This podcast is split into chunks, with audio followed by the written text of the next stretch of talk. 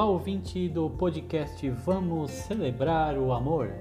Neste episódio eu vou falar de um assunto muito relevante para você que é noivo ou noiva e está prestes a agendar a data do seu casamento.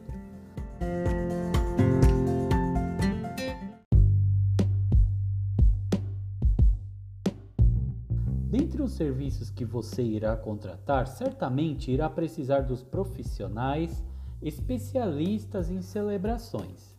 Pois então, você sabe qual é a diferença entre um cerimonialista, um mestre de cerimônias e um celebrante? O que cada um executa em sua especialidade?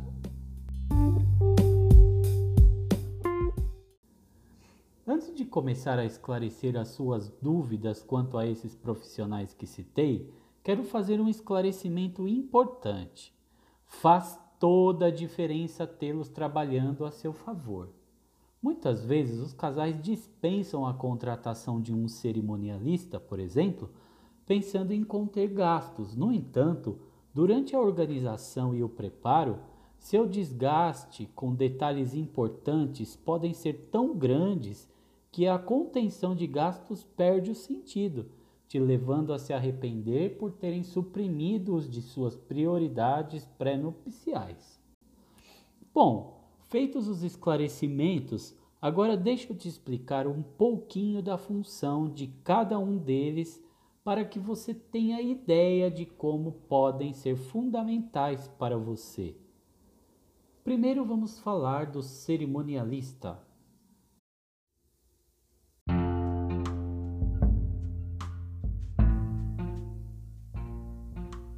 Este profissional é sem dúvida o mais importante de todos, pois nele está concentrado todo o andamento e a dinâmica do evento. Ele é um especialista em organização e sua vivência em eventos é bastante experimentada. Nenhum erro desnecessário passa sem que ele perceba, a ponto de muitas vezes corrigir ali, na hora Sabe aquele famoso jogo de cintura e sutileza para lidar com serviços contratados, cumprimento de horário, dentre outras coisas? Pois é, este é o cerimonialista. Certamente tudo que você idealizou vai acontecer.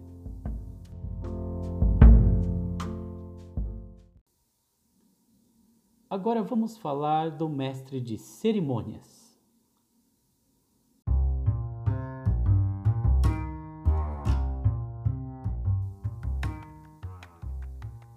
O mestre de cerimônias não é um apresentador, muito menos um animador.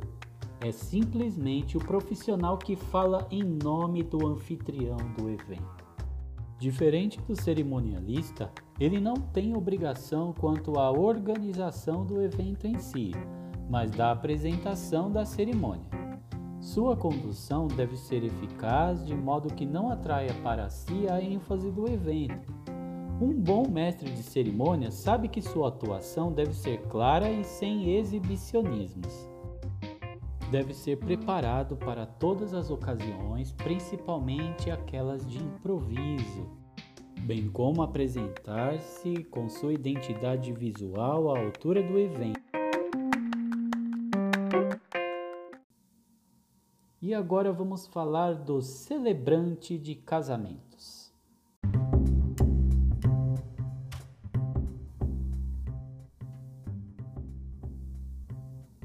Está aí o profissional que nos últimos tempos tem crescido à procura devido à diferença que ele faz quando atua bem e consegue ser eficaz e objetivo em sua celebração. Sim, quem já participou de um casamento realizado por um celebrante nota a diferença, é visível a diferença. O celebrante, invariavelmente, antes do casamento, procura conhecer a história do casal, conhecer um pouco da individualidade, dos gostos, das preferências, das crenças. Ele chega para o cerimonial totalmente integrado com o casal. Necessariamente, a lei diz que este profissional deve ser também um ministro religioso, devidamente habilitado pela instituição a que ele pertence, para que possa fazer a celebração do casamento com efeitos civis. Portanto, nada impede que este faça também a celebração social sem o efeito civil, se esta for a vontade do casal. Enfim, como celebrante, o casal ganha mais liberdade para fazer o seu cerimonial, personalizando-o de acordo com suas reais características, totalmente de acordo com o que foi combinado previamente pelo casal e o celebrante. Com este profissional, certamente o seu dia se tornará emocionante, impactante e realmente inesquecível.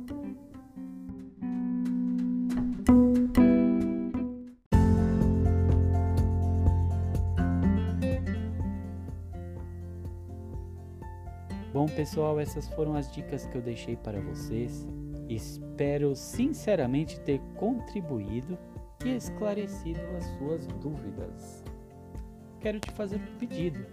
Não deixe de compartilhar com aquela sua amiga noiva, aquele seu amigo noivo, que você sabe que muito em breve irá passar por esta fase de escolhas e de preparativos para o casamento.